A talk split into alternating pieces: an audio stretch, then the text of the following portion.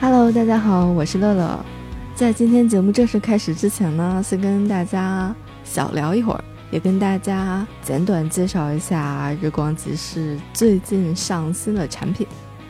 马上就要过圣诞了，也马上就要新年了，大家曾经都是怎样过圣诞、元旦的呀？我记得我高中谈恋爱的时候，但凡有个节日，可能都想过一过，大有把每天都过成情人节的样子。有一次圣诞节的时候呢，特意研究了一下这个西方的圣诞节的传统大概是一个什么样子，以及他们是怎样过的。然后退去药店买了肉桂、丁香这些东西，据说是西方人过圣诞节的时候会用来做香料的。然后呢，找了几颗橘子，把橘子上插满了丁香，然后系在一个袋子里面，又用一个圣诞袜裹起来，然后偷偷的塞到男朋友的书桌里面，想要给对方一个挺不一样的圣诞礼物吧。想想也真的是青春年少做出来的事情都很好笑。这一次呢，也是借着圣诞节和元旦马上就要到了这样子的一个时间点，日光集市上线了来自非洲的低微精品巧克力，冷链空运了一万三千公里才到国内的，可以说是中国，呃乃至于亚洲人能吃到的第一款来自非洲的精品巧克力。为什么给大家推荐这一款巧克力呢？首先呢，低微其实是个很有故事的巧克力品牌，呃，但具体故事呢，大家可以去我们上周五的公号推荐里面去看啊，在这里就不太详细的说。但简单来说呢，就是地威是整个非洲第一个由非洲人创立的精品巧克力品牌，也是南非最大的精品巧克力品牌，也可以说它就是现实版的非洲梦。因为他们只使用非洲大陆生长的可可，也可以说是非洲第一款边图霸的巧克力，秒杀超市里千篇一律的流水线工业货。这次我们给大家准备了两个礼盒，一个是牛奶巧克力，一个是黑巧克力，并且在圣诞节二十四点之前有优惠哦，礼盒装八五折优惠，尝鲜装也有九五折优惠。大家可以从日坛的公号进到日光集市去查看详情，并下单购买，优惠只到二十五号的二十四点。然后另外呢，也想给大家再推荐一款玻璃小手冲壶，这个也是我们的合作方巴比特咖啡研发的，可以用来冲挂耳，也可以用来冲手冲。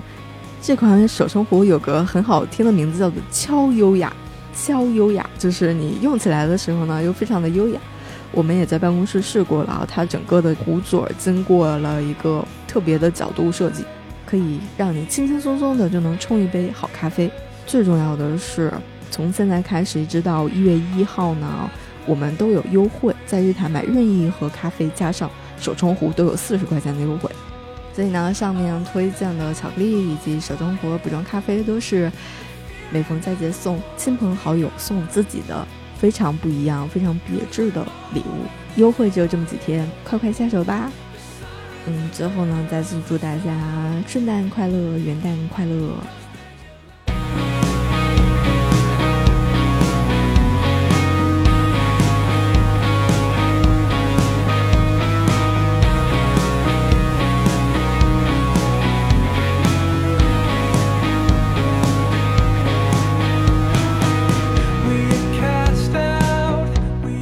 Hello，大家好，这里是日坛公园，我是李叔。我是小伙子，哎呦，今天我们这个心情特别高兴啊，是因为请到了一位嘉宾，是我嗯们的老朋友了。真是老朋友。哎，因为这个他是在二零一七年的时候啊，曾经做过日坛公园录过一期节目，当时聊的什么来着？聊的是嗯科学。科学，哎科学，科学。对，来欢迎卓老板儿。大家好，我是卓克，又来了哈，一嗯年半以后，哎，刚刚李叔跟我说那是一七年的事儿，我都觉得啊那么长时间了。后对来再一想，的确那个时候我们还在方家胡同呢。对，嗯就是嗯因为最近其实咱们也密集的约了很多啊，曾经在樊家胡同跟我们录过节目的嘉宾，嗯今儿下午还要录一期。啊对，哎，就是这种感觉特别好。嗯，对，因为在那个时候我们真的是一穷二白，啥也没有，一贫如洗，是有啥也没有。嗯在那个时候，曾经来我们那个方家胡同的那个很温馨的啊，但是的确是个陋室。嗯对嗯上厕所都得去楼道里边上厕所去。哎啊对对，就是那个时候跟我们一起录过音的感觉，就像是一起扛过枪，对 是吧？就一起共过患难的。对对，就是什么最初期的战友啊，对对对刚对开始的战友是，而且就看见左老板这个茂密的头发是吧光头啊， 就能就是从他的头皮上就能 嗯映出当时的画面。我天儿，啊 不是，你看那个那个什么迪斯尼动画的标配，嗯就是一个公主走到一个水潭边上，嗯嗯嗯然后看着那个湖面上，嗯然后开始反射。人那是湖面 儿，我就没那么光，这我头，这是夸还是怎么着？这对，个就是映出往日时 光。好 的吧？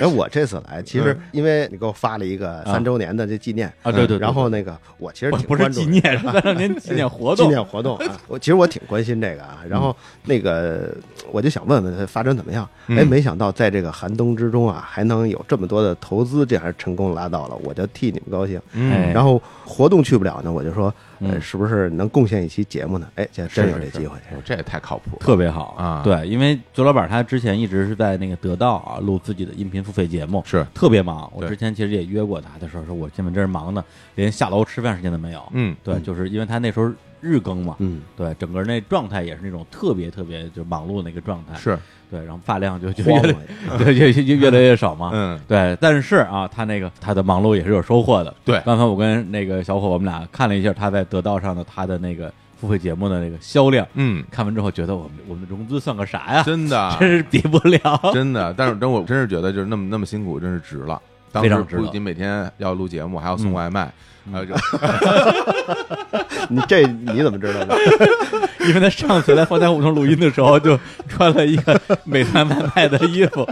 骑了一个小电驴儿就来了。呃戴头盔，还有对，然后这次好像这个鸟枪换炮啊，升骑级了了个摩托。哎，不，每次都会就是陌生人见我都会被被认成是外卖。因嗯为我刚搬家嘛，然后那邻居就说：“哎，您这送货来了。”实际上我那是回家取钥匙，但是谁让你自己打扮成那个样子，你非穿成那样 的，哎，对，可能有的听众没听过之前那一期，咱们是稍微介绍一下。是卓老板啊，嗯卓克本身是一位科普工作者，那可不对得。对，以前是在一些什么 PC 的那个网站，嗯啊、做这个评测是吧？对，主要是测电源，做电源啊对，啊，然后电源各呢项，电指标，嗯 哎，然后这几年一直是在做自己的这个呃音频的内容，是最开始叫卓老板聊科技对，也是免费的，然后嗯后来这个知识付费浪潮来了，哎哎，他就是这个浪潮中的弄潮儿，对，狠狠弄了一笔，天上掉馅饼了。哎 呦，哎，然后呢，今天来日常公园，我们呃，他带来一个非常非常的好的话题，是而且是一个非常感觉上啊不适合他的聊的话题哎，啊，就是因为聊科学嘛，咱们上回聊的都是什么？啊聊的是这个脱发，对吧？痛风，哎对对，还有糖尿病，我 估计。我们俩还聊了有点电源，就是哎，对，就是就减肥，哎对对是吧对对对对对嗯对吃那个减肥药，对啊，川油，川油 那个川油的那 个药， 对，后来我还真买了，是吗被？他推荐，你穿了吗？又吃了一回，我觉得实在是有点嗯有辱斯文，哎呦，对啊呀、还还得穿成成人纸尿裤， 这就没再尝试，所以一直没瘦下来嘛。哦，，哎，所以这个今天聊的话题是什么呢？嗯我们来聊聊爱情这牌太好了，嗯因为一开始吧，李叔呢发过一个这个 PPT。 PPT，然后包括你们俩的对话截图啊哎发过来，然后我说，哎，聊爱情，我当时就想，爱情这个话题嗯，我不是很擅长，哎我不是很擅长， 我就是参与参与度可能比较低啊。哎，但是后来我一看他这 PPT，我有兴趣，哎因为他这个视角啊， 不是从一个有情感的杀手，不是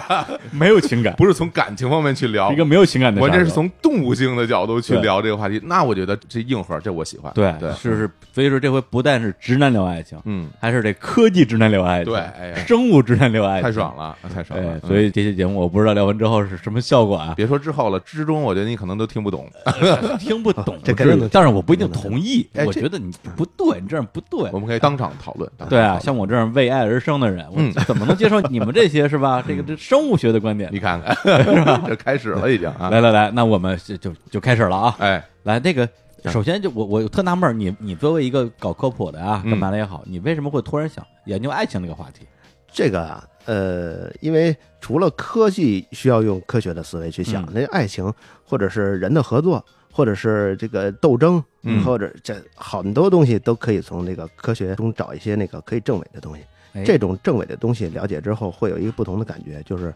那个你的一个世界变得很稳固，嗯就是好多的各种说法，其实在原来你可能觉得都有道理，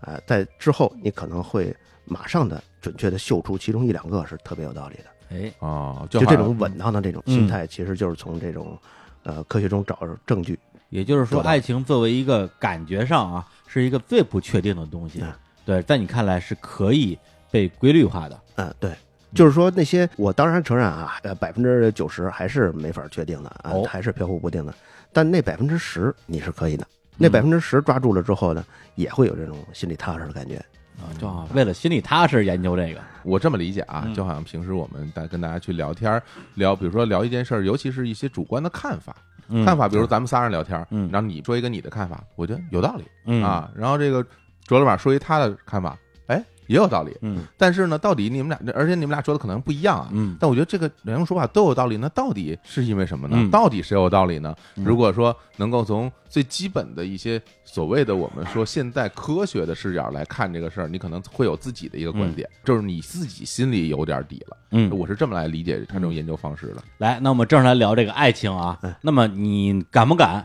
你嗯能不能用一句话来总结一下你对爱情这个事儿的观点？什么是爱情？什么是爱情啊？哎，就是能够维持长期的、一对一的、稳定的男女或者雌雄共处这样的状态，就叫做爱情。一上来政治就不正确啊！哎 你这个 凭什么带雌雄啊？我我们俩就不行吗？啊哎，你就说我刚才说这个啊，是是不是一下就特别清晰？清晰是清晰，但是不对啊呀、一听就不对。啊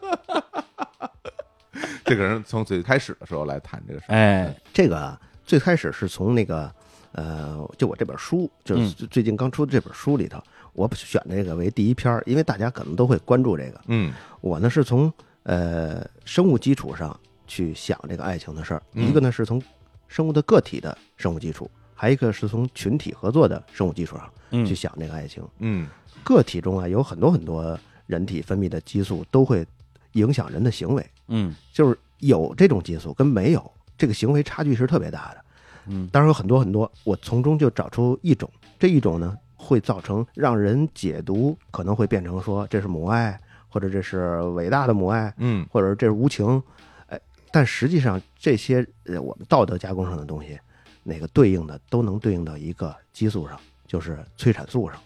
你说的这个催产素，它激发的是你说的爱情还是性欲？这两个应该还是有区别的。嗯，对，有人可能会把催产素当成这个催情药什么的啊，对啊但其实不是这样。嗯，就是说，这个催产素最开始当然是在分娩的时候可能会观察到的，因为那会儿浓度很高，它的哦子宫强烈收缩的时候，它就这个浓度就很容易测到了。嗯啊，但后来就发现，其实它在整个这个生命期间都会有，只不过其实呃平常呢可能比较低，在那个分娩的时候，当然会导致子宫收缩，嗯这个是呃它这个分娩的作用。嗯是分娩之后呢，会造成那个乳腺的那个增生，然后这个会利于那个分泌乳汁，嗯嗯这个是她这个哺乳期的。对，然后在生完了之后，这孩子呢会明显的会观察到护子、护犊子这种行为。嗯你看有些那个年轻的母亲，我看视频里头，那个别的人或者抱了她她的孩子一下，或者是她的孩子打了她孩子一下，这一下这失态了。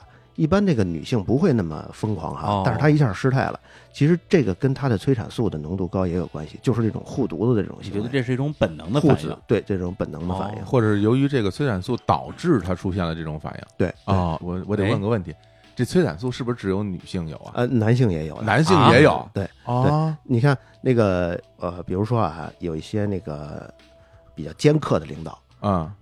等他有了孩子之后， 反正我自己体会过啊有了孩子之后，这个人一下变得柔和了嗯就。是男领导男领导，哦他一下变得柔和了，而且有有耐心了。嗯，那个这就跟他的催产素分泌是有关系的。难道他不是因为有了孩子之后，整个人变得温柔了吗？哎，，我觉得这是不是从表现到所谓的原理之间的一条路？就比如说，有的人可能就说，哎，你看这个人，嗯，他有了孩子之后，成熟了。嗯，哎，一个成熟就形容他各种各方各方面的表现。对，但是如果按照这个卓老板的这说法的话，其实他不是有什么成熟嗯的，啊也不是什么责任心，嗯是因为他这个催产素导致他现在出现这种情况哎，啊，我是能这么理解，是呃你你，的大概想法可以，就是说啊，呃，我因为我也特别害怕别人就啊把这个直接关联成因果关系啊。啊，但是是在实验中，咱们举举个例子，比如说，呃，对于人来说，嗯就是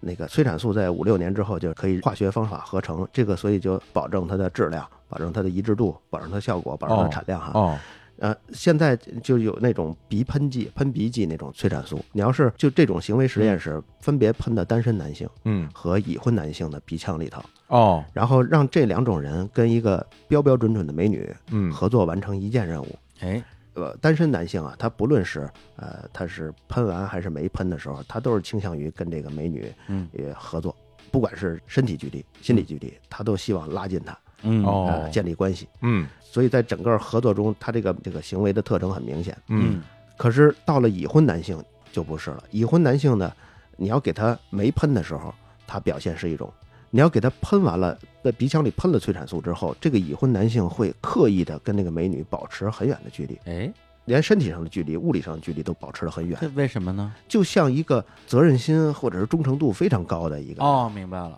就像这样。哦，所以，呢，这个你看催产素，有人会说它是什么呃春药什么的，其嗯实不是。它那个，如果你要是总体上来看，它有点像建立了一个人脑中白名单跟黑名单的作用。哦，凡是在这个白名单里的人，就对他更加的合作、信任、亲近；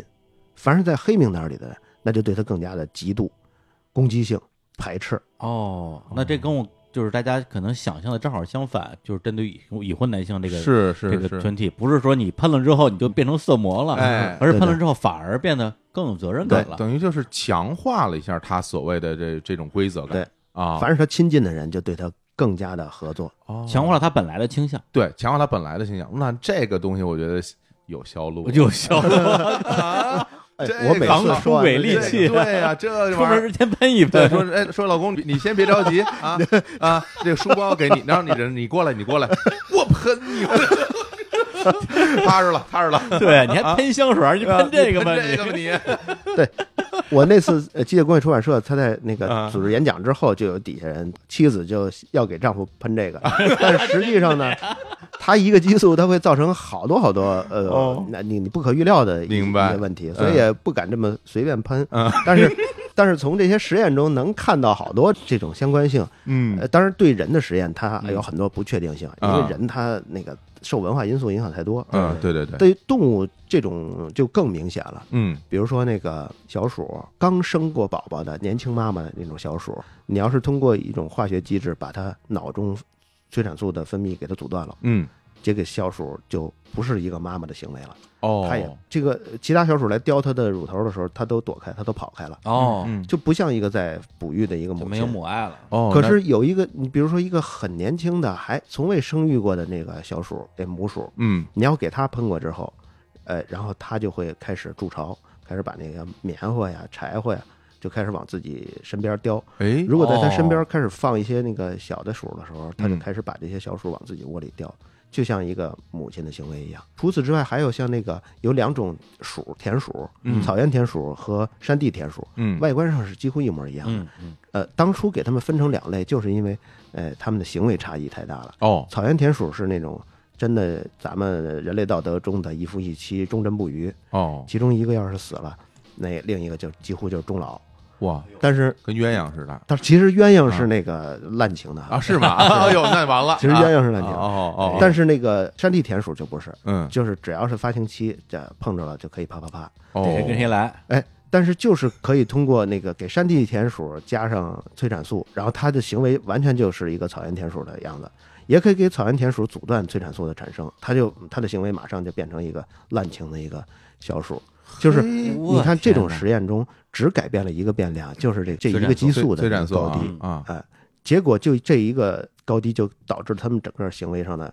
改变，所以呃，虽然不能说那个就类似的这种、呃好像甜蜜的感觉、忠贞的呃这个行为，就是呃由一个东西造成的，但是嗯这个东西明显就会造让行为表现的明更白像对对对一种明爱白情。对对就这句话的理解就是说，不是说只有这一个东西造成了这样的结果。是但是你只要改变这个东西，就会改变这个结果。对，嗯就是说对明它在其中起了很大的作用，对而对不是就一不个敢不敢说全部作用吧，对很大的作用。一个关键数据，对，包括你说这个，我我也有感受啊。有时候咱们去那个社交媒体，嗯比如说什么微博上去看，嗯然后会有一些，比如说小孩儿受伤害的一些新闻，经常会有一些就是啊，妈妈们或者是或者爸爸们，对他会在底下留言什么的，说我也有自己的孩子，然后我看到这种情况，我就特别愤怒，然后我会。如果是我的话，我会怎么样？怎么怎么样？就是大家的那种情绪是很激烈的，我觉对得可对能对跟这对是也有关系。对对对，嗯，嗯，而且这个好像我能感受这种差异哈、就是生过孩子的、有孩子的人，嗯看到一个孩子受到伤害的，他那种情绪的反应，远比没有生过。对，就是那种共情感，就是啊他哪怕不嗯是是对，是哪怕不是我的孩子，但是嗯我看到小孩儿，我就见不得他受伤害那种那种嗯心情是。对，嗯对，就是甚至就是我现在身边也会会有朋友嗯，说这个，我觉得李叔啊，嗯老李这样这两年成熟了不少，哎你的人生啊，我觉得还需要再上一个台阶儿。哎呦，对，老李生个孩子吧，哎，那那我觉得之后你可以回答他，生孩子可能是稍微有点麻烦，哎但是我可以喷点东西，一样可以变成熟。对，对我可以变我我成熟一样可以上一个台阶儿，就啊这种感觉。啊，嗯对，但是咱们聊到这儿，我觉得怎么有点聊跑了？不是聊爱情吗？哎对，这这啊催产素跟爱情有什么关系？哎对你看刚才这表现出的这些行为，在有些人的心中嗯就会定义为爱情。哎，你比如说，呃，在男女之间，呃，他们的眼神碰触，他们的手的碰触，哦然后之后再测量他们的呃血液中催产素的浓度，也能测到很明显的差异变化。嗯，还有这个男女之间，在第三个月，比如说这情人啊，这个情侣，在第三个月中，你去测他的催产素浓度，这个浓度就能很好的、很精确的预测他们在一年之后仍然保持情侣关系的这个概率。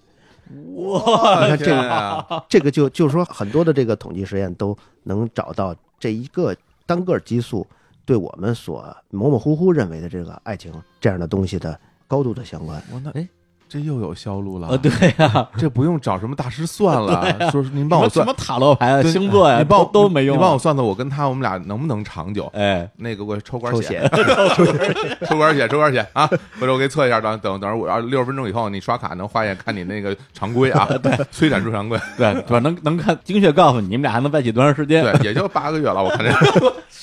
我特别早之前，跟很多年之前就看过类似的科普文章，嗯你说说爱情其实就是人体中的一种激素，这嗯个激素只能维持多长时间，嗯过这个时间之后，这个激素就消失了，嗯爱情也就消失了。大家在一起只是因为习惯啊，因为呃什么经济啊，或者因为什么是这个那个的，那玩意儿说的是催产素吗？啊，那个它当然有催产素，就是它那个东西叫科普圈里管那个叫呃爱情激素，对有，好多，比如说呃苯基乙胺、呃多巴胺、呃去甲肾上腺素这类物质。嗯，呃，当然这些物质它能不能产生，或者是它的浓度会有多高，跟这两个人在互动当中，呃出现的一些呃这个信号，嗯，或者是一些气味上的一些提示，明白，然后就能促使它开始大量分泌。哦就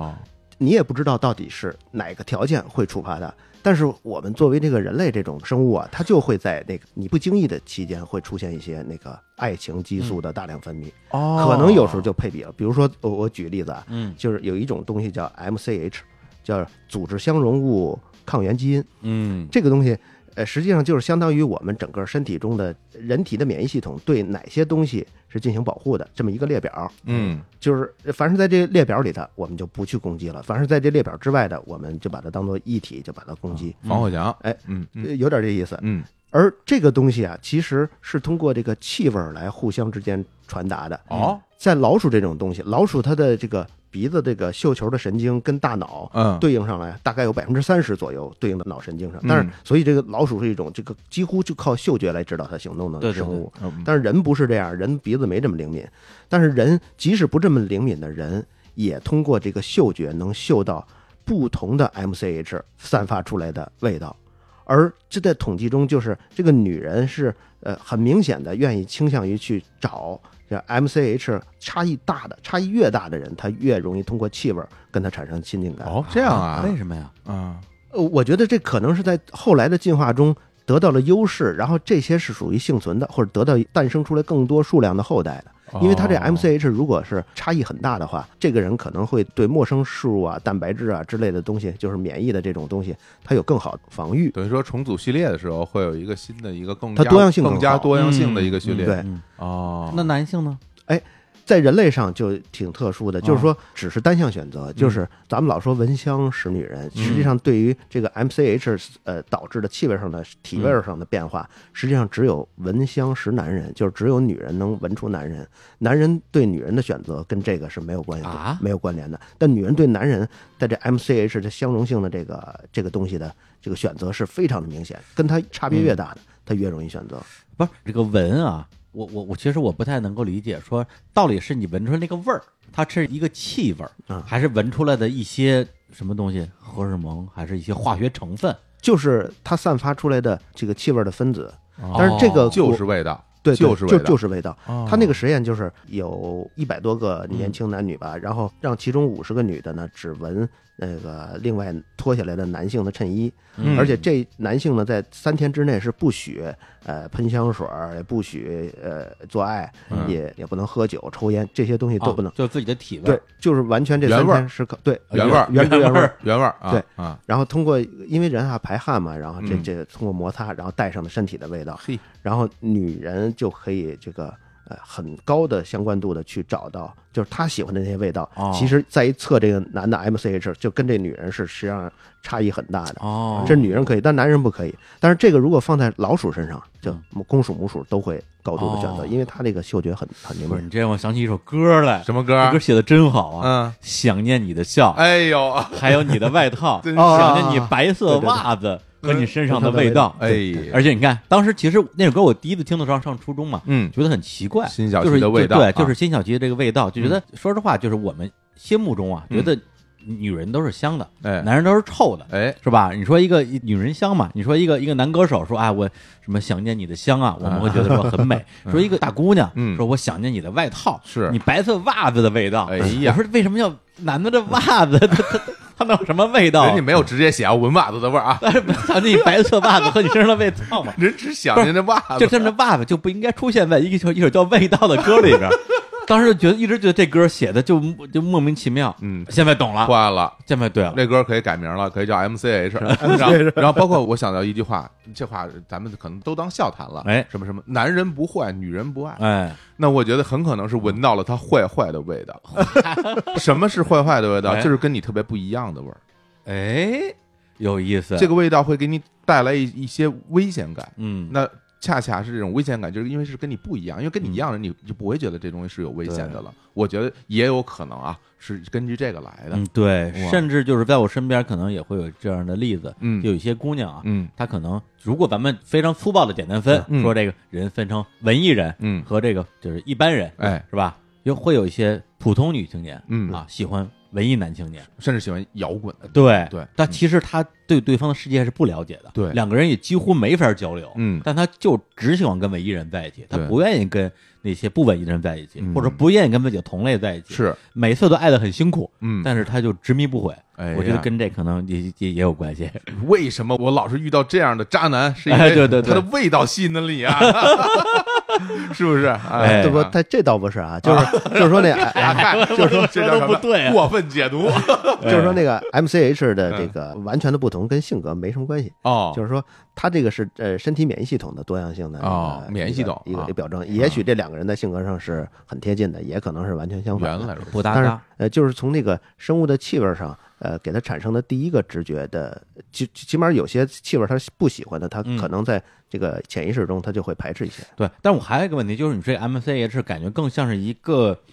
chemistry 的东西，啊，对，但是比如说我作为一个男性啊，我对于女性的这个气味儿是非常敏感的，嗯，对。但是我的敏感其实就说白了，就是我觉得好闻还是不好闻。嗯，如果这个女生我觉得不好闻的话，那可能她她会在第一时间就就把我推开。但有时候可能是她自己身体的气味儿，嗯有时候可能她香水用的气味儿正好我不喜欢，或者他所处环境的问题。对。但如果一个姑娘她特别香，我觉得对我来讲这个简直就是致命的，甚至是超过她的相哦貌你和说香是那种体香，体香。嗯，对，对我来讲是非常致命诱惑。嗯那那我那我说的这种致命诱惑是 MCH 吗？还是其实就是香而已？反正现在从研究中，男人是不能通过这个嗅觉，这个嗅觉也跟 MCH 的多样性也没什么关系。哦但是他的嗅觉呢，呃，反正产生的好感也许是有其他的机制嗯哈，但是跟 MCH 那个可能没有什么相关对，但是你说那个动物啊，就是这个动物经常说什么散发那种麝香，啊，对，就是那雌种性的味道对对对对，就是这个性欲的味道，那个东西那会跟的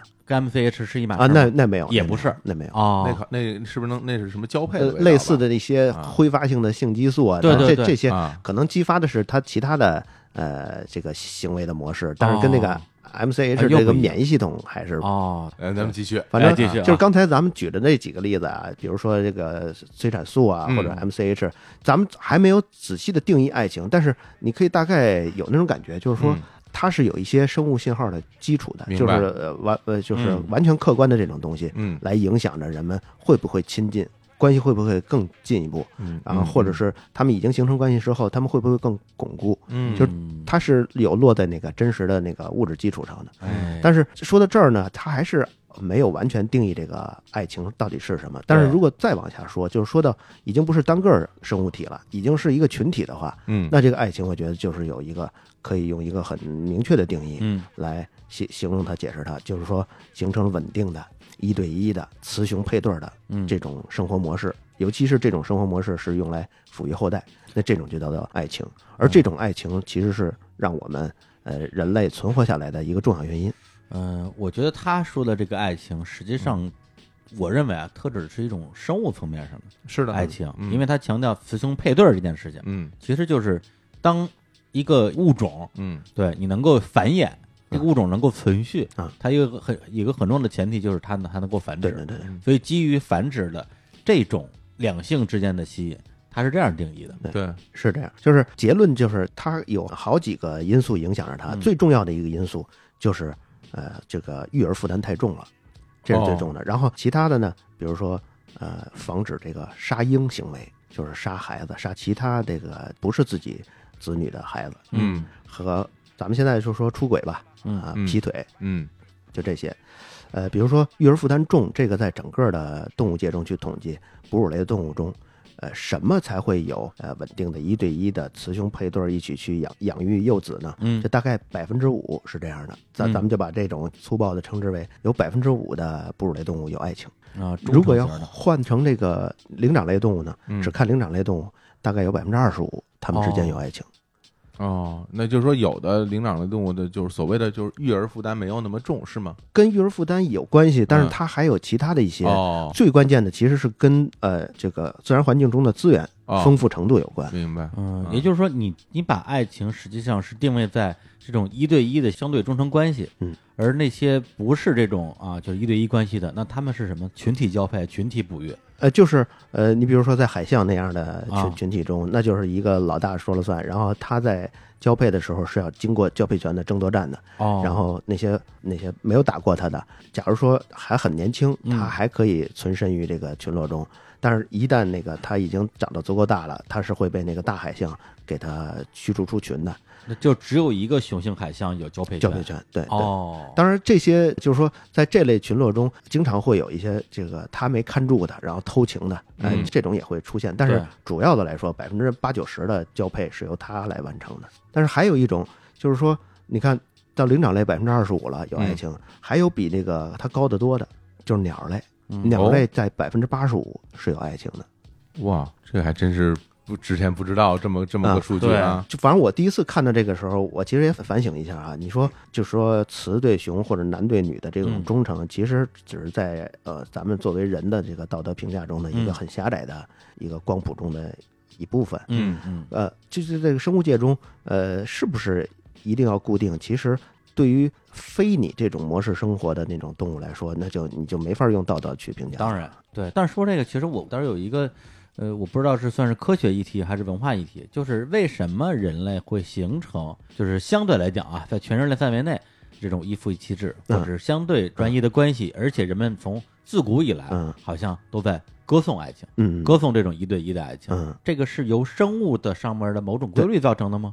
就是由这个群体当中的博弈行为造成的。嗯就是它这个是最早源于四千万年前，嗯四千万年前灵长类出现了之后啊，就是那会儿的灵长类开始往两个不同的体态上走，一种是那个身材比较小，尾巴比较长，在那个树冠上活动，几乎不下地的；还有一种就是体态比较大的、比较沉的，尾巴也慢慢缩短的。他们呃偶尔能上树，但是或者是比如说一半儿一半儿的时间，一半儿在树上，一半儿在地面上活动。嗯这个体态比较大的这个后来演化成人类的祖先了，嗯体态比较小的到现在为止一直在那个森林中，就是在大概一千五百万年前的时候出现了一个气候上的明显的变化，就是变冷了，嗯然后森林的面积大幅削减，那些仍然留在那个森林中的，那它就只能是呃想办法去竞争吧，竞争不过就死吧，嗯还有很多很多，肯定就是走出森林。当然，走出森林里头，我想啊，一千个里头九百九十九个也都因为没吃的或者嗯被其他捕食了，嗯可能就死了。但是还有一只就是幸存活下来的，也就是人类的祖先。那只呢，它就是通过这个人的智商的发展活下来的，因为它既跑不快，力量也不大，嗯，又没有这个树冠的掩护，而且食物还变少了。对嗯所以它只能通过呃群体的合作，通过制造工具，通过语言的交流，然后达成配合，对，才能获得生存机会。嗯而又能通力合作，又能通过语言沟通，还能制作工具，它需要很长的时间学习。对当然，它这个生物基础就是它的脑发育很强了。嗯而这个脑发育很强，对人来说，可能可能我就呃听众也都听说过啊，就是生的时候的负担太重了，生产的那个通过哦，产道的过程太大了，对就是对对，你像小黑猩猩，它在那个出生的那一刻，它的大脑已经发育到它整个完全的百分之八十了，哦，但是人只发育了大概百分之十几，啊它就生出来了。哦，怪不得就是人那个婴儿啊，刚嗯生出来之后就跟小猩猩没什么区别，嗯，对，就没什么智商就感，或者说是人类的幼崽儿啊，我觉得我就这么啊幼说崽啊儿，啊对人类的幼崽儿生出来以后，它是不具备任何的生活能力的，对就如果没有人哺育的话，它很快就死掉了对。啊。你像那个羚羊，它生出来之后，大概两三个小时之后，就跟着母亲就开始跑了，开始跑啊开了，始对嗯觅食了，开始呃，当然它开始肯定吃妈妈奶。就在那个黑猩猩的时候，嗯嗯，就比那羚羊要晚很多，它大概一岁左右的时候，它才能脱离母亲的怀抱。哎呦，那很快了，那人类是在几岁？啊人类，我咱们就算最早十二岁吧，也得十几岁，哦也也得十几岁。你想，你十岁之前你不具备自己这个生存的能力，对，就是是上小学的时候，只能说你像个小大人儿，嗯，但是实际上还是个小傻子。你你把他扔到扔出去，他其实活不了因。为首先你的那个就是身体的嗯发育还没有发育好，就对你的对对对力对量、速度各方面敏捷，什么都没有长好，你什么活儿都干不了，对经验也不足，经验也对不足，就很容易被人骗。所以就人是你的智力、体力都没有发育完成，对，可能就比人类还差，就是熊猫吧。我看生的那样儿，傻一辈子啊那个。对，那那太小了。对，接着说，那人类你看这对啊，就是然后呢？他要这么长的时间才去学习语言，与学习制造工具，需要学习怎么采集，对嗯，就这些东西需要很长的时间去捕鱼学成本高，啊。最短咱们算十二年的时间，嗯，然后这十二年呢，就必须得有外界的人来帮助他，来抚育他。对，可是，在动物界没有任何动物会有这么沉重的绑定母亲不能干别的，呃，大量的精力花在自己的幼崽上，持续十二年。所以，这个对于人类的幼崽来说，其实他们这个智力的发达，既是他们求生的唯一的一个稻草，也是他们这个求生的重沉重的负担了。嗯那，这沉重负担就必须得有外界的辅助才可以，嗯就别人得帮忙才就可以。分担一下。对，必须得有别人帮忙。啊而这个别人帮忙，那就他就有两种方式啊，你任何人帮忙都可以嘛，只要能帮一手就行。而且你像那个黑猩猩，虽然没有人类这么长时间的抚育阶段，嗯但是就在那一年里头，它其实也是很沉重的负担。对，但是它也是通过这个群落中互相帮忙来对实现的。那人类为什么就就它对就，没因有？为群落这种养育方式，实际上确实是一种实际发生过的对养育方式。就之前举那例子，就像那个好像是摩梭族吧，嗯嗯，他们就是女性跟男性两个人交嗯配，哎，啊对，然后怀孕，怀孕之后这孩子是舅舅养，那嗯对，就是爹是，就说实话你都不知道爹是谁啊他们就是，当然现在可会有些改变，但是他们长久以来就是这样的，嗯，对，就是由宗族来负责这种下一代的养育的一个任务。是他这样，他也能够自洽吧这个逻辑。嗯然后群体养，所以这个问题就是为什么在人类中一定要形成一个很长一段时间的一对一的哎这对种互助呢？对为什么不能大家呃随便是谁都帮一手呢？嗯对啊，其实这跟人类当初面临的在直立人那个阶段，一百八十万年前所面临的那个生活环境的恶劣有关系。嗯，就是他必须得保证这个群落中有足够多数量正处于壮年期、青年期的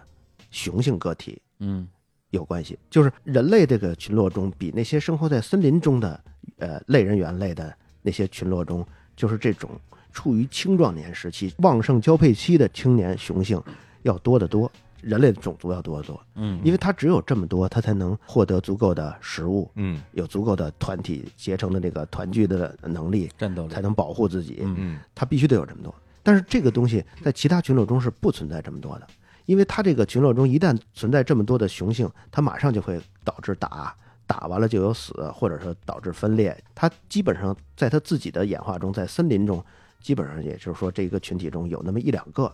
两三个是一个处于旺盛繁殖期的，其他没有这么浓密。但是人类的早期个体大概是在几十个上下哈、嗯呃五六十个、七八十个，这里头会有那么三四十个都是这样处于旺盛繁殖期的青年男性，嗯而这种男性这么高密度聚集在一起，这个就是交配权要要争起来，就是比那些森林中的那些群体要惨烈得多。对啊，哦，对它惨烈得多，它不光是这个男性呃密度太大的惨烈，它还有一个不公平的情况出现，嗯就是在那种群落中，如果有一个交配权的问题怎么解决？就是谁力量大，反应快，首领嘛，哎，对，那就打一下。对当然，一般百分之八十只是示威就够了，嗯还有百分之二十真的出现了动手的情况。嗯那，动手就是就是谁强就归谁呗。就像那种猴王更替对是吧？对对后宫佳丽三千，嗯不就这种感觉？但是人就是人，他不一样，就是因为他生产了，他会制造工具。嗯其实工具中有一部分就是武器，对，而这个武器就造成失衡了。就一个身体比较弱的，呃，呃力量也比较小的，只要拿到了武器之后，他可以轻松的干掉一个力量远胜过他的那个成年个体。对嗯他只要偷袭就可以。呃，呃，夜里头上哦睡睡觉就可以。对动物没有武器，而如果人要是都这么干的话，其实我我想当年肯定有很多群体有这么干的，是，那对这么干的就没活下来嘛，因为他夸夸夸就杀乱了，就谁都能干死谁。对对，就是人与人的每个人和每个人的生死战，结果就这就会造成整个群落里头处于壮年期的男性数量不足够多，锐减，而不足够多就是让他们在草原上死亡的致命原因。明白。所以谁能够解决这个问题，谁谁能就活在下这来个群落中就就这种类型的群落组织就活下来了。嗯现在咱们就是从这个结果往原因说，当然也可以说这个马后炮 啊，呃，就是那么什么方式能解决这个矛盾？嗯既能保持足够多的雄性、男性的数量高密度，又能保证他们不打起来，不造成那个人与人的每个人跟每个人的血腥屠杀，嗯那就是形成谁谁要能形成一个稳定的一对一的呃雌雄关系，他们不会再为交配权而打成这个整个群落都团灭的话，嗯，那谁就能活下来？等于建立了这种一对一的规则，然后大家也都去默许了这种一对一的规则的存在，对吧？它这个啊我这么理解，它这个规则，呃规则是一种那个我们主动靠意识去遵守的，是一种东西。嗯但是我想，早期它不是规则，嗯它早期它是一种生物基础引导的行为，啊，对对就是对说哪个哪个群落中通过进化。他们在正确的时间能够分泌出正确浓度的催产素之类的物质，他们就会自然的在自己的丈夫出猎的时候，她在家里头也不会，呃，她的行为约束，她的脑中的信号物质就约束她不和其他男性去交配。嗯他这样的行为模式就呃呃慢慢形形成习惯。当然，后来有了语言之后，嗯也会慢慢形成刚小伙子说的那个规则。规则嗯对呃嗯，就是又有文化，然后又有身体的信号物质嗯，然后一同形成了这种一对一的稳定的共同育儿的这样的模式。也就是说，呃，所有在整体种族存续方面做了这些调整嗯的种族留了下来，嗯或者说碰巧做了这些调整的种族活了下来，对其他对没有调整的就灭哦亡了。对对，这嗯就没忘了。对就在这个这个雄性的这个交配权争夺战里边就灭亡了。对嗯当然，鸟类跟这个不太一样是，有很多鸟类它是呃在繁育期的时候，它其实是离群所居的。当啊然，那离群所居虽然不存在人与人之间的这个鸟与鸟之 间的生存争夺战、啊交配争夺战，但是因为它离得远，所以它只能靠自己。嗯它只能靠自己的情况下，那就只好你们当初交的配，你们就一起共同抚育，它孵十天，它孵十天。而鸟类的，就说这种百分之八十五的鸟类中存在爱情，它这个爱情呢，不是说，呃，这次孵完了蛋之后，他们下次还是他们俩孵。哎，就这下次的时候，其实就当他们的这个孵的这个蛋哦孵出来，小鸟飞出窝了之后，契约关系结结束束了，，哎哎，哦，他们就再飞，可能就在下一次繁殖期的时候又遇哦到新的对象，他们再开启新的婚姻。啊，但这个我我觉得也定义它为爱情，这样之后才能说得通。啊对，，阶段性的稳定关系，就对等于阶说段性的因为他会到处找食嘛，到处飞，然后正好我在这块儿碰见你了，嗯，那就你呗，嗯下次我碰见别人了，那就别人了，哎啊，，这咱就是动物吧，动物里边好像也是有一些真的是一对一不换人儿，能一辈子白头偕老的，有这样的动物吧？应该有有有有，嗯啊你像那个，我看新闻里说白头翁有一些呃嗯是是这样，但是还有很多就是如果细看的话，嗯原来认为的一真的是一辈子那种呃动物，其实通过每一只的跟踪、细致的跟踪，嗯发现还还是有那么百分之十左右的是中间有偷情的，哦，就通过他们的幼崽的基因测序就发现，哎，不是他们父母的。嗯嗯有就有这种情况，就是说完完全全真的厮守终生的，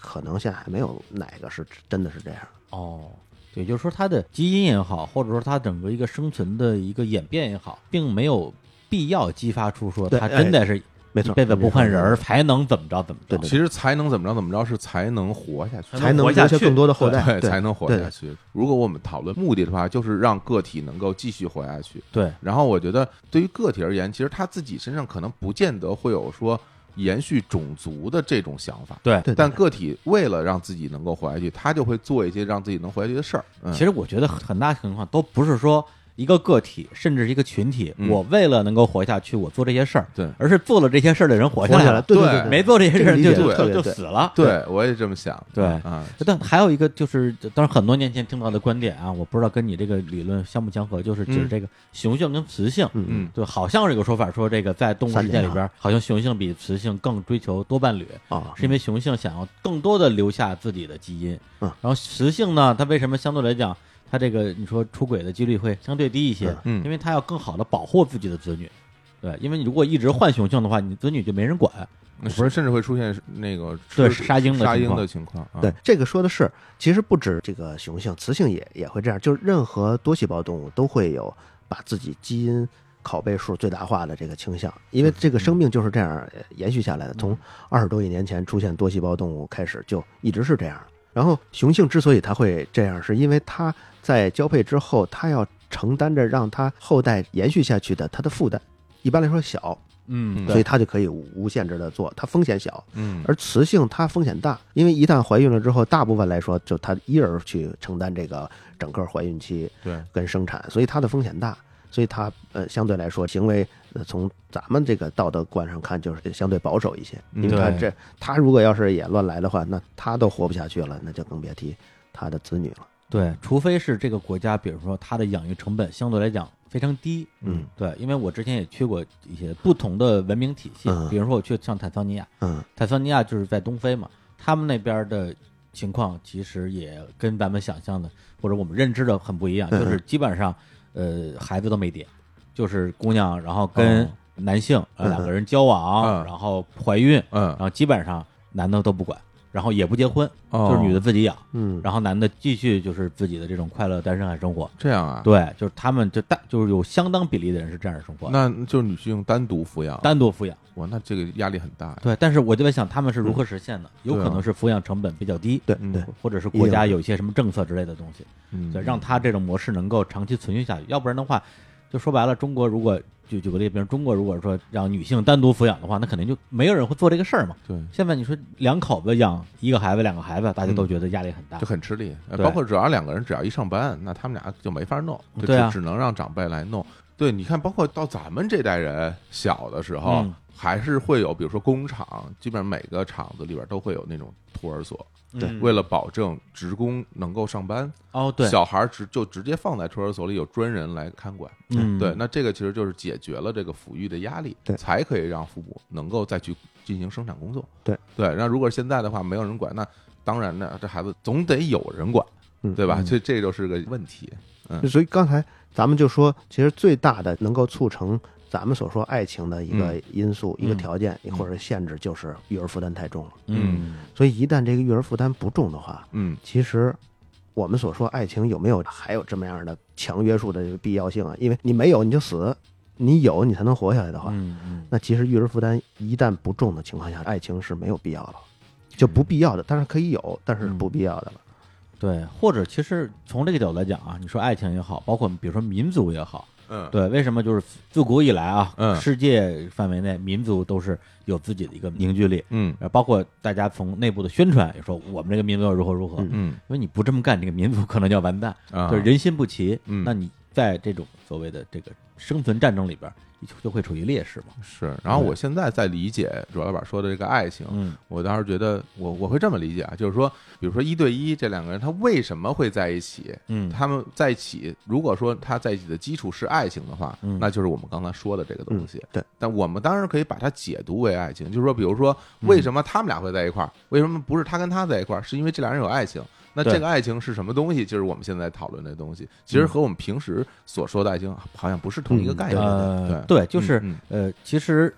左老板的意思就是说，人和人首先大家是先有的行为，嗯先有的行为模式，嗯，在这模式之上，我们去定义。对，去定义，对，我说他是爱情，他就是嗯啊。比如这种感情，我们被称之为爱情，嗯那个称之为友情，对嗯那个称之为亲情，是都是后定义的。对，对，那么现在我们广义定义的爱情，那嗯当然，首先它不是说只有异性之间的，是，同性之间也可以有爱情。嗯对，呃，然后不是只有一对一的才是爱情，嗯比如说一对多的也可以是爱情，嗯，对。但是在它这个范围，或者说限定在生物或者是生物繁衍这个角度的、嗯这种关系，嗯就是它定义的爱情，对对对，呃，而且在这个模式下还能解释好多其他事儿啊。当然，呃，还有一个沙鹰的没说哈。啊，对，哎对啊，沙鹰的这个，我是在最近几年看到的那个文献中，嗯，有很多很多这方面的研究，它都是通过一些计算来导出说，在有这种稳定一对一的雌雄关系中，这个杀婴的比例会有多少，多少婴儿会留下来，嗯和没有的时候会有多少留下来，就是通过很多的这个博弈论中的计算去算出来的。嗯，而大概其来说就是这样，就是大部分的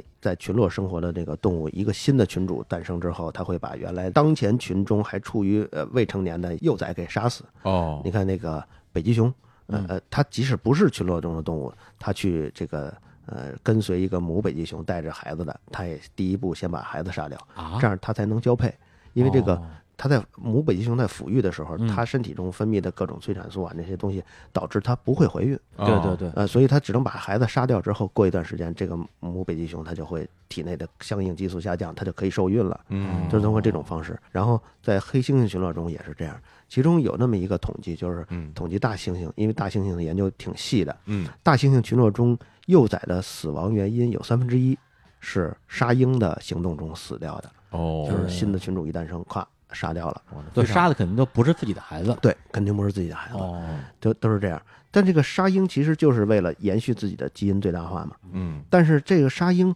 它客观上造成的就是你这个群落中未来的成年个体就数量少，是，嗯如果这个未来个体成年数量少，也就很有可能在呃这个资源不丰富的情况下，你这个群落就面临着一些力量比较小，可能就存活不下来。而在草原上这种资源不太丰富的情况下，嗯杀鹰这个问题如果解决了，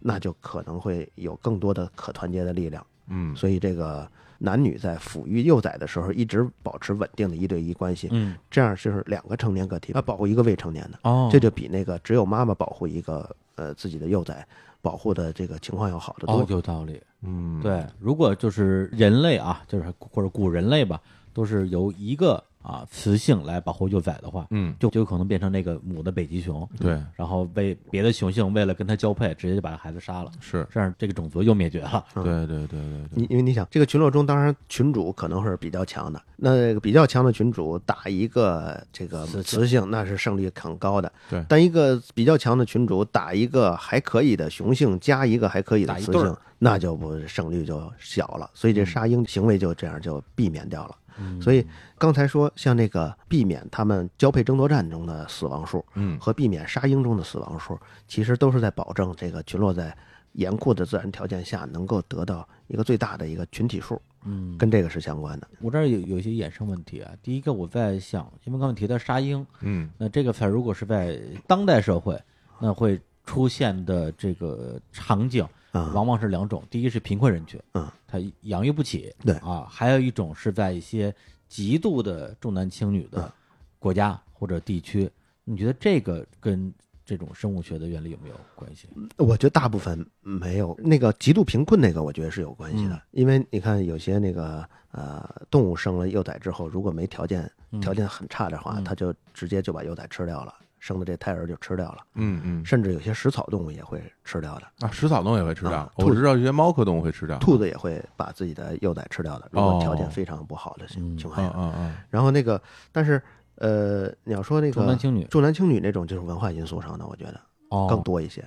嗯还有那个，呃，我还我还看到说这个是文艺复兴那个，呃，那一百多年中统计的关于佛罗伦萨婴儿死因，有百分之十五是说是呃被子呃盖得太厚闷死的。实际上这些是大部分是偷情啊，或者是类似的这样的这个导致的这个孩子不想让他活下来。但这种呢，也不属于呃，就是让人类群体有更多竞争力的这种杀婴行为。嗯，这已经不是完全动物性的行为对对了对，就是它包含了很多这种文化啊，还有一种，因为随着时间发展，大家其实已经不需要说一定要有足够多的雄性个体嗯来保持种族的这延续性和稳定性了。对到那个时候，因为大家基本上。呃，每个时期都会有一个生活比较富足的阶段，嗯那这个阶段以后就，它主要的大家的目的就不是这个目的了。对，但是就就我还是在想这个重男轻女这个事儿啊，对，因为现在中国咱就不说了，呃，比如说举个极端的，像印度，印度这个情况是很嗯严重的，是吧那呃，对，很严重的。那我觉得几个层面，第一个就是说在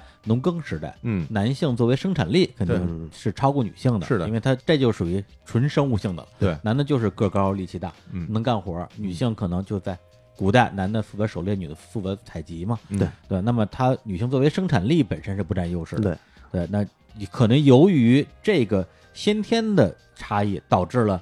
大家形成了一种说家里一定要有男丁，嗯，呃，这样的一一种观念，生存的必要对生存的必要性也是先有行动，嗯对后有的规则是和文化。是那印度的情况可能就是更特殊一点，因为印度的嫁妆文化是一个非常畸形的文化，就是女性出嫁的时候要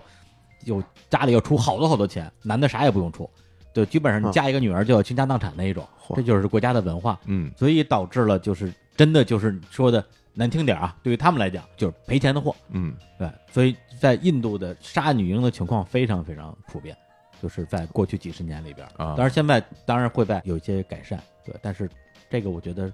可能一部分是生物方面儿，一部分是它的文化嗯文化方面儿的东西。嗯，你这么说，我觉得还是迫于生存的压力，嗯是不是？就好对像说，因为太贫困了，所以对这东西也没法弄。到那时候你要解决这个问题，可能就只有这种比较极端的方式来解决这种问题。是，嗯，对。那还有一个问题，就跟这个爱情可能没什么太大关系，关于就是种族的这个事情哎。就是说，种族你无论说是你维持更多的啊青壮年男性，还是说让大家通过一夫一妻制啊这种稳定关系，让我们这个种族能够发展壮大。但是在人类历史上，特别是以国家为单位，嗯经常出现这种情况。这国家这段时间太繁盛了，嗯对，也没有战争，然后也没有瘟疫，然后安居乐业，然后人口就爆炸，嗯嗯人口爆炸之后，这国家就承载不了这么多的人口了。嗯，这个时候反而会引发一些，要不然就是对外的战战争，嗯它有解放这个内部的压力嘛，嗯扩张，对，嗯要不然可能国内就乱了，因为你的土地没法承载这么多的人吃饭，然后最后就会导致大量的社会问题，嗯然后最后发生战乱。嗯那，这个会不会是一个，就是人类作为一个种族发展中的一个不可越过的难题呢？我想啊，如果是在那个科技呃开始飞速发展之后，也就是十六世纪之后，嗯这个呃问题会有所加剧，家具，因为它能提供足够多的食物之后，嗯这个生育起来也会呃速度更快，而且呃矛盾也会削减的更少。嗯呃，就是它总是带来一个增长的，不管是人口、粮食问题，都是在不断的增多，所以我觉得是会在加剧。而在这个科技没有诞生之前的那个年代，它处于一个稳定的、有上限的一个状态中，嗯所以它总是在这个饿死、没饿死这些边缘上啊反反复复、来来回回。嗯，可能它是一个稍微可预测一些的，但是一到了这个粮食或什么的，几乎可以说无上限的时候，嗯我觉得这种问题会更严重。哦哦，你说这嗯其实让我想到就是这个，当然我前段时间看了一个动画啊，我向朱老板推荐一下，我就想说叫《心理测量者》，嗯呃，有 TV 版有剧场版，它那个相当于是最后整个的世界只剩下几个国家，而且只有啊，就只有日本处在一个高度文明状态，其他国家都已经变成这种战区了，所以在这个状态里边，整个日本是靠一块农田，靠一种农业技术嗯，让它就是玩命增产。也就是说，整个日本就靠这一块地养活所有人，嗯，也就是说，就像你说的，在一种高度发展的科技的一个环境之下，呃，一个国家或者是一个地区，他们的存续是依赖于很多的必要条件，嗯而这些必要条件一旦出现问题，因为那个在那个动画里边，他最后他要去这个推翻政府，嗯他的那个反派嘛，嗯想的办法就是去给那片稻田是下毒，哎呦，下毒，哎呦嗯然后手手法也比较 传统，呃，对，就是就是这个意思吧，嗯，对嗯，所以就是，就像你说那个问题，我觉得就是它，当你的实际上这个土地能够承载的人数超过你的这种比较原始的上限的时候，实际上反而带来某种更大的风险。但是我想啊，这个科技的发展上限，呃，以这个能量的使用来说，会不会人太多了不够用呢？嗯有一个可以衡量的上限，就是太阳给地球的太阳能嘛，因为嗯几乎地球上所有能量都来自于太阳能。嗯呃，这个太阳能是每平方米一千三百六十六瓦，这是太阳常数。嗯呃，当然经过大气层之后，它还会有衰减。但是，嗯假如我们科技足够发达之后，当然可以在那个大气层之外去获取这个太阳能。嗯嗯，但也就是说，如果这个太阳能连这个一千三百六十六瓦全部转换成呃我们需要的各种能食物、嗯嗯嗯能源都不够的情况下，哦那就是从理论上是不够了，你哦就只能移居到其他星球。哦，这个就是所谓嗯的一个地球上能源的理论上限，对吧？对如果我觉说得我是们科嗯技足够的发达到那个程度的话，我们这个上限能够得到就这么多，再多你只能从外界来获取了。对对对，但是我们聊这个，我就想啊，嗯就好多资源这个事儿哈，因为你看很多大家都说嘛，科技发展，科技发展，其实很多的科技发展也是被动的。就比如说咱们说，呃，因为有了外族入侵，所以你必须要有更多的武装和更强的武器，你才能是抵御对别人的入侵。但是他为什么要入侵？是因为他那儿养活不了那么多人。嗯嗯是就比如说你，咱们原来比如说像蒙古帝国的扩张，包括像维京人到这个欧洲大陆的这种、嗯对这种掠夺，就是因为那个当地的生产力啊，它养活不了这么多人，才出现这样的嗯情是的况。所以它其实是一个根据资源来倒推人们对对对行为模式这么一个事儿。但是现在有一件事我有点不理解，嗯我向周老板请教一下。那为什么在当前这个时期，其实科技已经发展到现在这种程度了？呃，资源没有那么匮乏状况了，然后要随着这个现代科学、现代医学的发展，人的寿命要大大增长。嗯，那为什么现在很多人不愿意生育后代了呢？全世界范围内吧，很对多国吧家，对啊对，这个其实我也想过哈，嗯但是我感觉如果只要时间稍稍拉长一点儿，嗯啊，或者是稍稍那个统计的范围稍稍大一点儿，嗯其实就我觉得这个结论是很区域性的一个结论，哦因为我们就看最近十年全世界的人口数量，其实还是一直在上涨的。哦啊然后这个从更长的时间上看，人类也是在不断上涨的。嗯，当然，我们还可以虽然可以找到一些小的群落哈，啊呃，，小的一部分人类他是不太生育的意愿降低了，对东亚、北欧，啊对是吧对，但是这个它还是短期的局域性的一个文化影响，但是总体上看，人类的人口数量还是在不断上涨。哦，等于说，那我们得到的这些消息，比如说啊，现在的呃，尤其是生活在大城市的年轻人，比如像中国啊嗯啊，生活在大城市是那种生育欲望是往下走的，嗯包括呃看数据说什么韩国现在已经生育率一直是往呃，是负的韩，国现在好像是就啊全世界生育率最低的最国低家的国而家且已经低于一了，对对就对是两个人生不出一个人来，对，然后整那看来就是说这些数据统计，一方面是有时间上的一些局限，另外一方面就是一个地地域域性上的的。总体如果说从全球的角度来看，大家的生育的意愿并没有低到说人越来越少的状况对，对对是可以这么嗯对，理解吗？或者啊我甚至觉得啊，咱啊们如果真是一个国家一个国家的说，啊，这国家人爱生，嗯那国家人不爱生，嗯就是都不用说找什么专家学者，就咱们仨的知识储备，嗯你分析分析嗯它的宗教、文化、嗯国家的政体、人民的幸福指数，所有这些东西，你啪啪一分析，其实大概都知道。嗯，就是韩国人为什么不爱生，咱们嗯其实心里都都有数。韩国是什么样的国家？ 是你想象一下。嗯嗯对我，我觉得有可能是这样的。啊，跟大家所处的生活环境有关系。对对对，而且就刚才小火老师说，就是关于这个人的这个所谓的你的一些生存的本能，嗯激发你的行为，你的行为后来再去呃嗯被后人总结为文化什么之类的。哎对对嗯其实我这两年因为也出去走走，这种感觉确实特别强烈。嗯就比如说像以前战争，因为咱们小时候看的战争都是关于什么一战、二战，嗯就是人类最著名的战争啊，嗯或者是说，呃，你你回到比如说美国南北战争，你也会觉得说这北方是好的，嗯嗯他要解放黑奴；哎南方是坏的啊，他要奴役黑人啊。对，有好人有坏人，嗯，对，就是也就是说，对我们来讲，战争一定是有正义和非正义之分对，啊。那么就是侵略战争当然是那个非正义的啦，嗯保家卫国当然是正义的啦。嗯对，那么谁是侵略？那先撩者贱。嗯，反正我自己是保持这样的非常朴素的一个价值观。嗯但是我去年不是跟那个史蒂芬，我们俩去了中亚乌乌兹别克斯坦嘛，我把整个那边历史研究了一遍，发现我操，这个 嗯没没真没法说，是因吗为两整个两河地区几十次改朝换代，嗯，就不停的被打来打去，最后你会发现一个什么事儿，就是你如果你不侵略别人，一定被侵略。嗯 对，如果你不消灭你的邻国，一定会被邻国消灭。嗯所以那个时候，实际上他的状态，他作为一个兵家必争之地吧，其实更接近于原始人类，或者是当人类还是动物的时候嗯的那种丛林法则，嗯你没有什么余地去讨论正义或者非正义，嗯，它是那样一个。对那种状态，其实我也能理解，就为什么马基雅维利写那个《君主论》那样的，啊呃写的那么残酷啊，可能在那个就是说还没有形成一个国际秩序的情况下，就是这种残酷的规律，你要不侵略别人，别人就会侵略你。嗯所以每一个执掌国家的人，那可能他也是以此为他的终身大业的目标。对，所以就是这样一直打下来，但是幸好啊，其实现在这个频率已经下降了很多了，对对对对对，嗯，现在是不敢随便打了，现打在谁都赔钱。啊现在一打，大家可能都活不下来了。对，所以现在都现在都是贸易战嘛，对，贸易战它就是战争，哎，是对对对是，它不是一个贸易行为里边的啊某一个面向，而是它是战争的一种对面向。对对对对 对，很像当年玩那个游戏哈，玩那个帝国时代。嗯，帝国时代那个游戏的时候，就比如说你一开始想自己哎占一块地儿，我慢慢慢慢发展，盖盖自己的这个新的建筑，然后发展自己的科技什么的。但是你会发现，就算你不出去，也会有人进来。对啊，然后然后人家那边儿基本上这资源用的差不多了，他没有地儿去了，人越来越多，他只嗯他就必须要到你这儿来抢夺你的资源。对啊对，然后你为了防御它，你就必须要自己去增加自己的实力。对嗯对，就像你刚才说的那块地儿，它就是这么一个状态。对，大家你来我往，那他在这个过程中，谁又说自己从来没有干过类似于的事情呢？嗯，对，而且比如说在古代啊，比如两个国家两个大国打仗，嗯那都是兵强马壮，嗯，那最后就是打仗要花钱啊，对，就看谁的钱先花光，嗯谁就撑不住了嗯。撑不住之后，因为你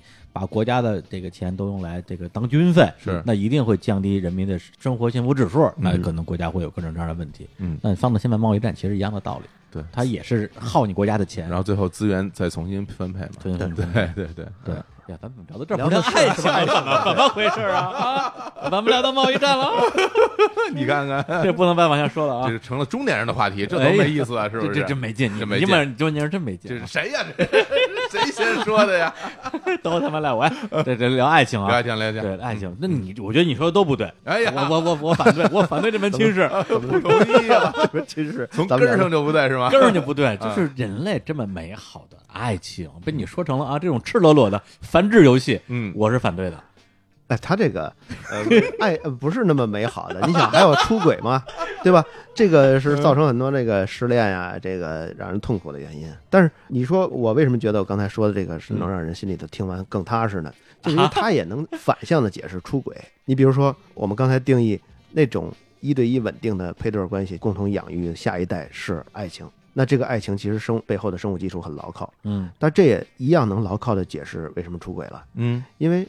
你想，他们养育完了这一个后代，咱们就按原始人说，嗯呃，按他十五岁就开始生了下一代算，嗯然后他在养育的过程中，当然也免不了还再次这个交配吧，嗯，咱们大概交配个四次左右，每隔两年就是生下一代，嗯每隔两年生下一代，啊你说的是人类吗？就是原始人嘛，啊原始原始人每隔两年生了下一代，嗯那么生到第四胎的时候，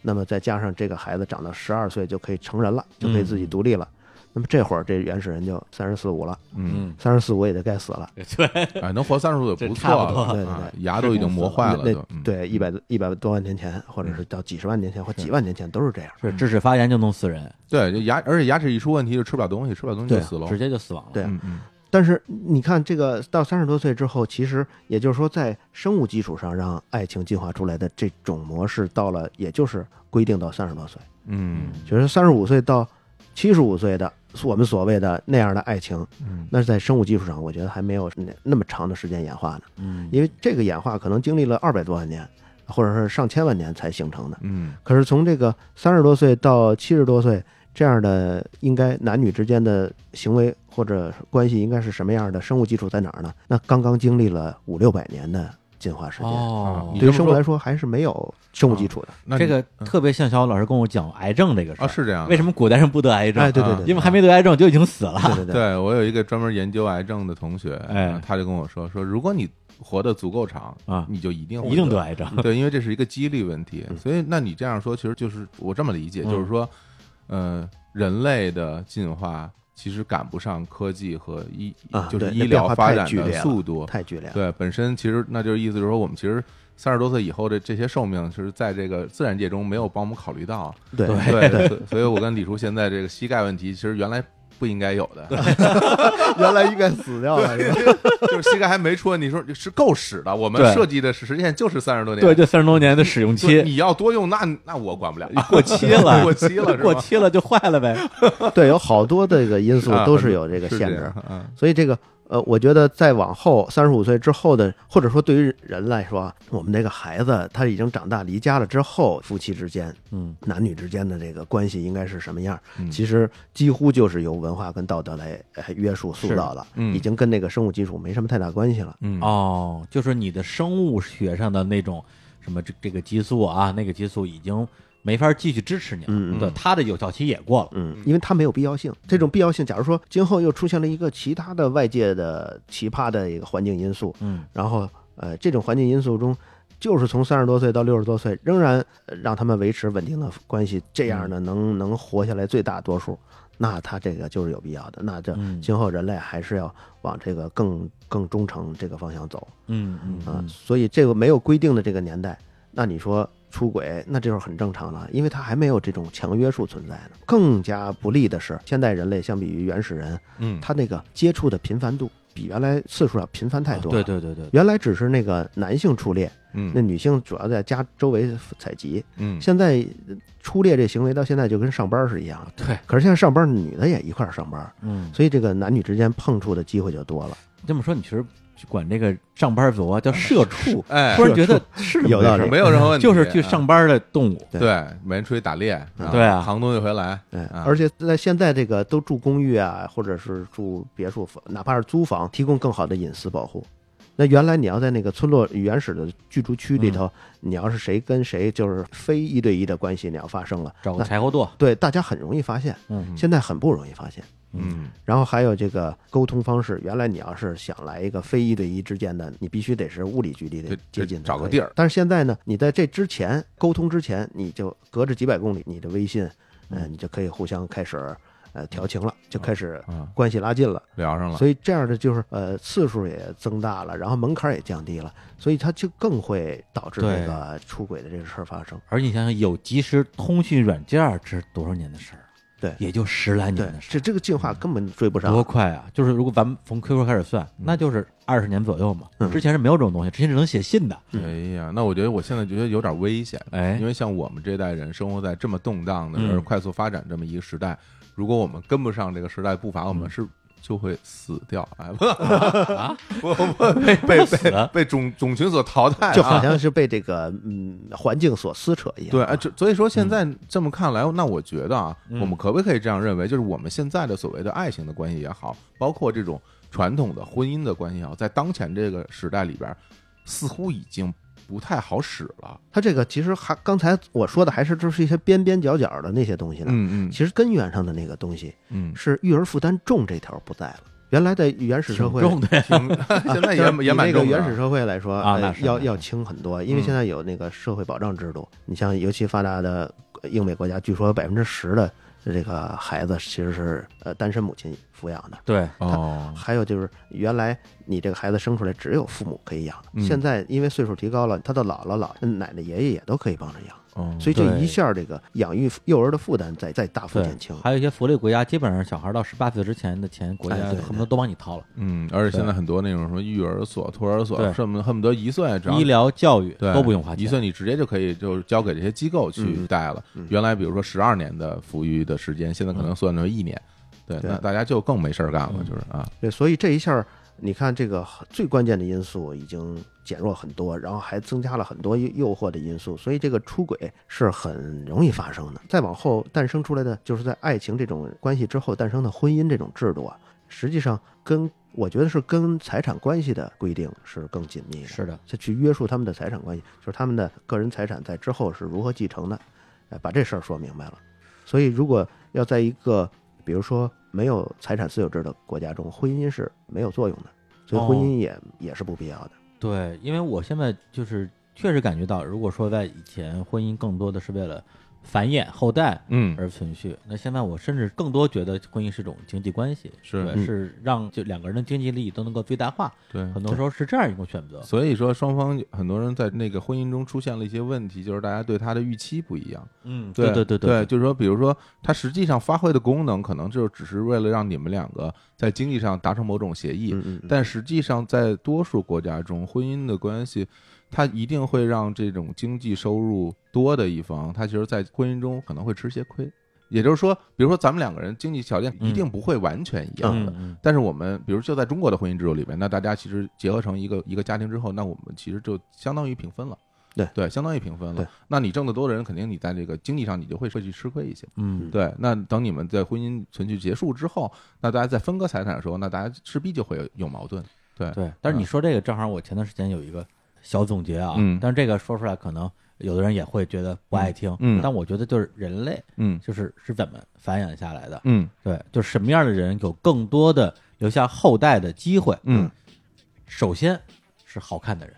嗯，对，就在每一个年代，嗯一定有在那个年代的审美标准可能不一样啊。哎对唐唐朝喜欢胖的，后来喜欢瘦的。嗯对，在这个年代，首先拥有交配权的嗯和繁殖权的人是好看的人，嗯无论男女，嗯大家都愿意跟他交配。嗯对，这是一个生物的本能嗯啊。然后，那么如果你不好看，你用什么来让自己的基因留下来？嗯，就靠其他的东西，嗯，权力、权利，财富、嗯才华。对，就是不能让帮你赚钱，但是你就是有才华，嗯对你就是一个穷困潦倒艺术家，嗯也有贵妇，嗯，愿意包养你，那多的是，愿意法国那边都是这样的，对当年愿意供养你，，所以最后相当于是好看的人跟好看的人结合，嗯生下了一部分后代。嗯对，当然这里边包括了好看，然后又聪明的人。嗯对，那么一些啊一部分，比如好看嗯但是不够聪明的人，嗯那他们想干嘛呢？首先，那些又好看又聪明的人，可能首选的对象不是他们，嗯所以他们最后就会选择那些跟那些聪明不好看的人。啊，相结合。那那些人可能就是有钱人、有权利的人和有艺术才华的人，嗯然后他们再来中和，就是你有才华，我有我的这个就是相貌，嗯就是但是好看也包括了身体的这种健康，嗯呃，这个是不是说是那个身强体壮？是哎，中和一下留下他们的基因。嗯对，所以我觉得这个世界就是从生物学角度来讲的话，是这样啊对一路延续下来的。嗯而且我觉得这个好看啊，这个标准，我觉得在呃人类这个物种大部分的历史是非常高度统一的。嗯只有到后最后几百年，可能有不同的选择哈嗯，所以可以忽视了。我对，就是比如说古代的，呃就是原始人没有剃头发那么一说，所以那会儿如果有一个一头秀发、黑长直，其实就代表了他至少得有个七八九十年，他的头发是健康的。你说男的女的？呃，不管男女，他都会有哦很长的头发呀。嗯，因为在身体不好的一段阶段，他的头发可能会呈现灰色或者打卷，或嗯者是各种问题。他只要是一黑长直的头发，就说明因为头发大概每天生长零点零四毫米，所以这这样能够推算出他嗯就很长一段时间，在七八年的时间里，他身体都是没问题的，都是健康的。嗯然后你像那腿直或者是脊柱直，其实都代表着他的健康程度是非常好的。嗯所以这种对审美的这个一致性，我相信是高度一致的。嗯就是那些其实源于他身体的机能非常健康，这样的表征出来的外在特征就叫做好看。我觉嗯得长此以来都是这样。对，所以你发现没有，就是很多女生啊，嗯这个选男朋友的时候，嗯其实不太看脸，是要看你这个看个儿，个儿嗯高的，个儿高的，身体个儿高看着是身强体壮的，是是我是觉得比脸重要。对对，就是你的体态更重要。是，对，但是男的看女的，好像我觉得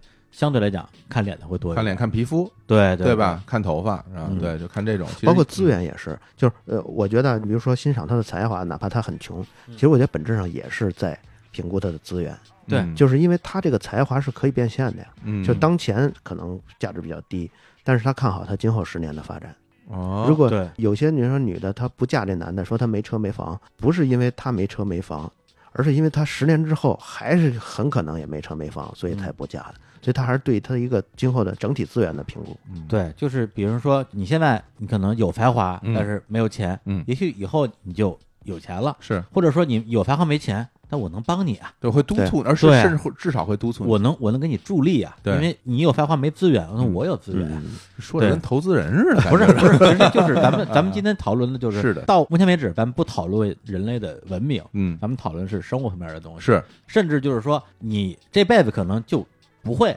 出人头地，嗯，但是没关系，嗯我有钱，我就要你这个基因，嗯然后咱们的孩子就是一个，首先我有财富，嗯他可以继承我的财富，嗯他能继承你的才华，嗯，不就很好吗？那这种结合在现实中也很非的常多，也很多的，非常包括就是这两年，我突然想通一件事儿，就以前呃经常看见一些这个体育运动员啊，嗯嗯特别是曾经有很多的这个呃优良成绩的，呃，成绩非常好的，成绩非对常好的，这个体育运动员啊，这个呃嫁入豪门，嗯当时其实会有觉得有点奇怪，觉得说这个呃大富豪不都喜欢女明星嘛，嗯是吧？长得漂亮是一方面儿，同时她是明星啊，嗯可能他们这个心里更高兴，我也不知道啊。嗯对，但是后来我会意识到说，体育运动员，那我觉得从某种意义来讲的话，实际上是人类的，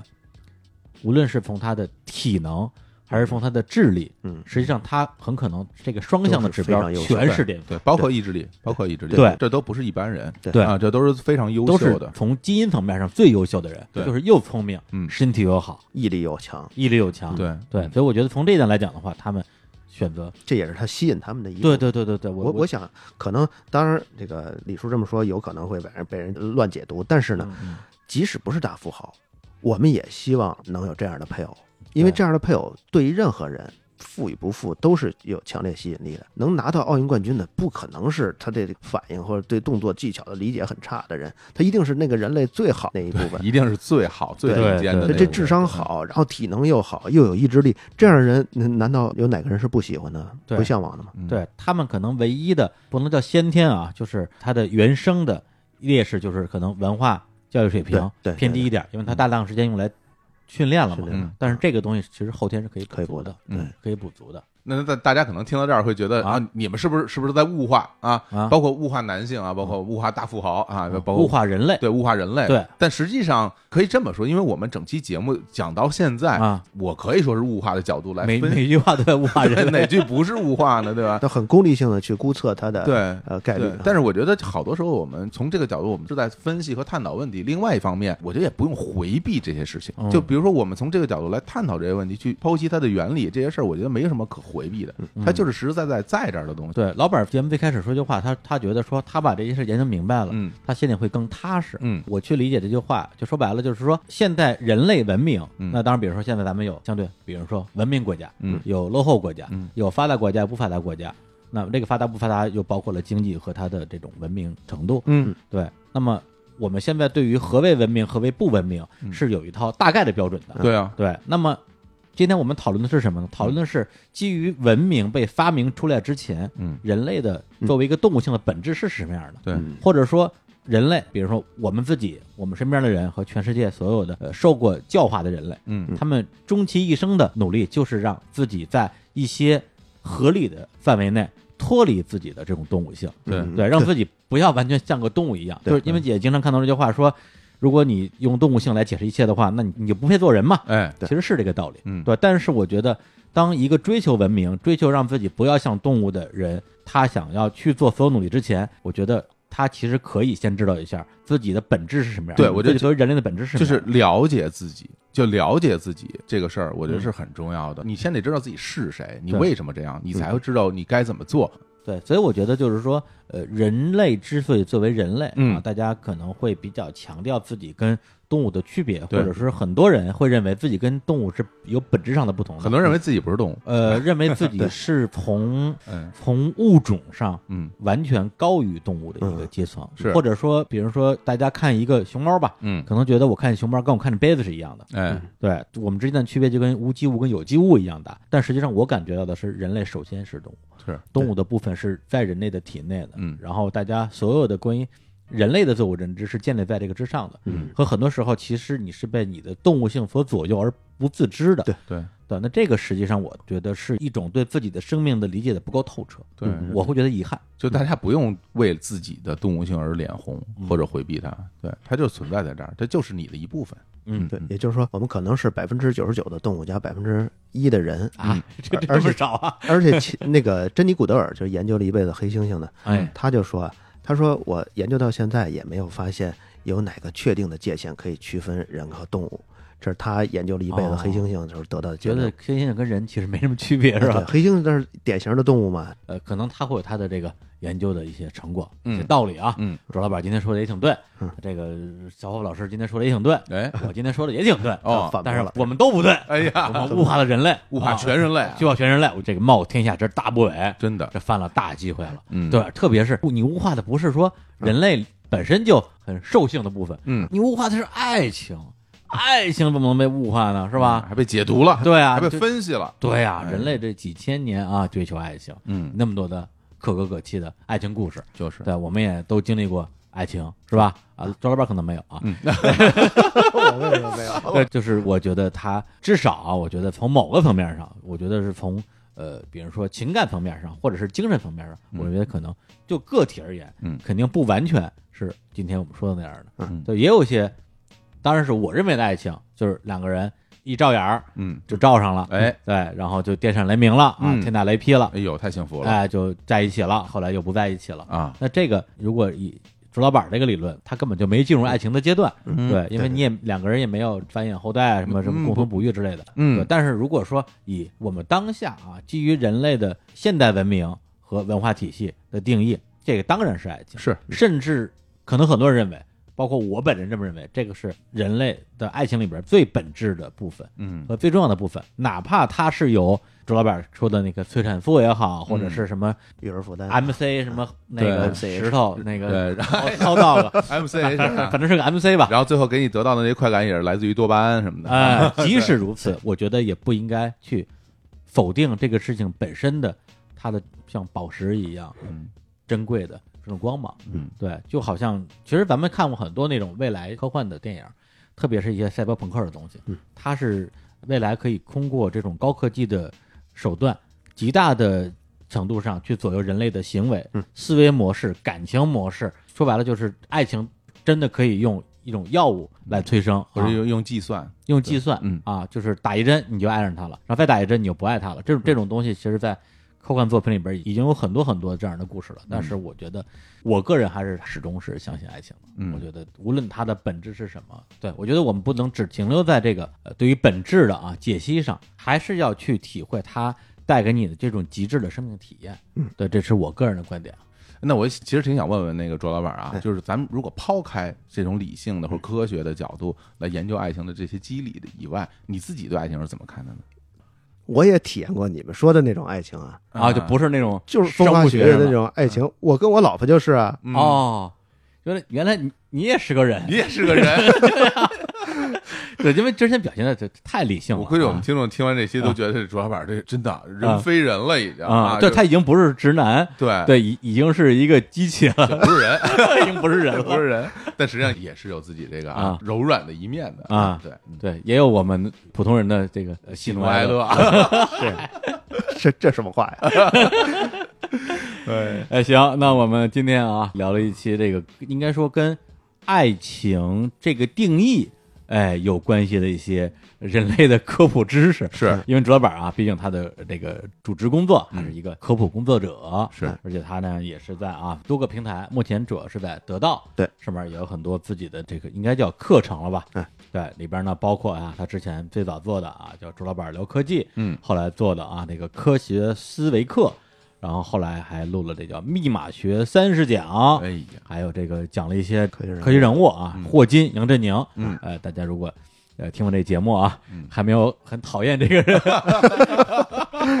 我我相信啊，嗯，嗯，他应该能收获不少黑粉儿， 是是，我就是骂的少不了，我跟你哎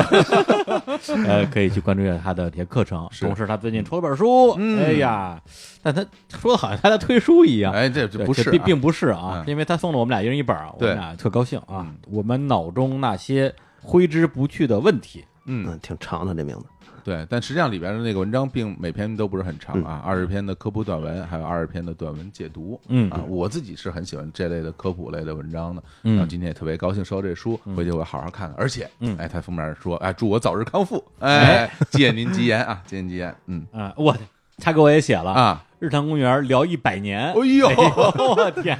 这祝我健康长寿啊，嗯 是？吧？一样的。当然也可能我没了，让贵人还有， 那就不知道了。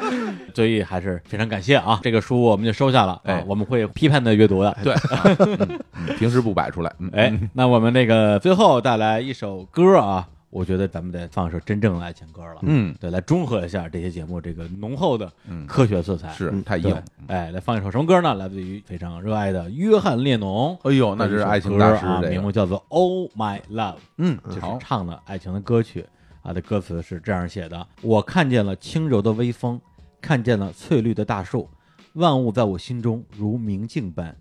我看见了柔软的白云，看见了湛蓝的天空，万物在这世上如此透彻啊！在这生命中初次的爱情，这才是爱情的呢体验嗯啊，是吧？这才是爱情 呢。这玩意儿给人说，催产素量不小啊，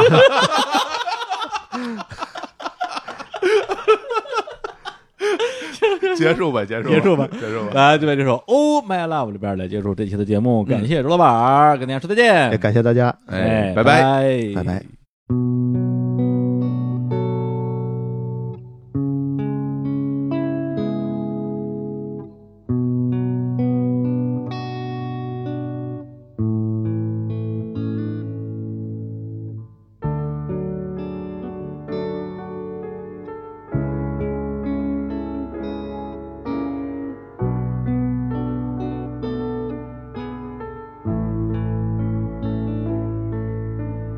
Oh, my love, for the first time in my life,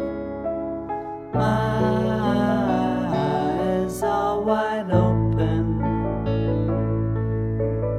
Oh, my lover, for the first time in my life, my eyes can see. I see the wind, oh, I see the trees. Everything is clear in my heart. I see the clouds, oh, I see the sky. Everything is clear in our world. Oh, my love, for the first time in my life, my mind is wide open. Oh, my lover, for the first time in oh, oh,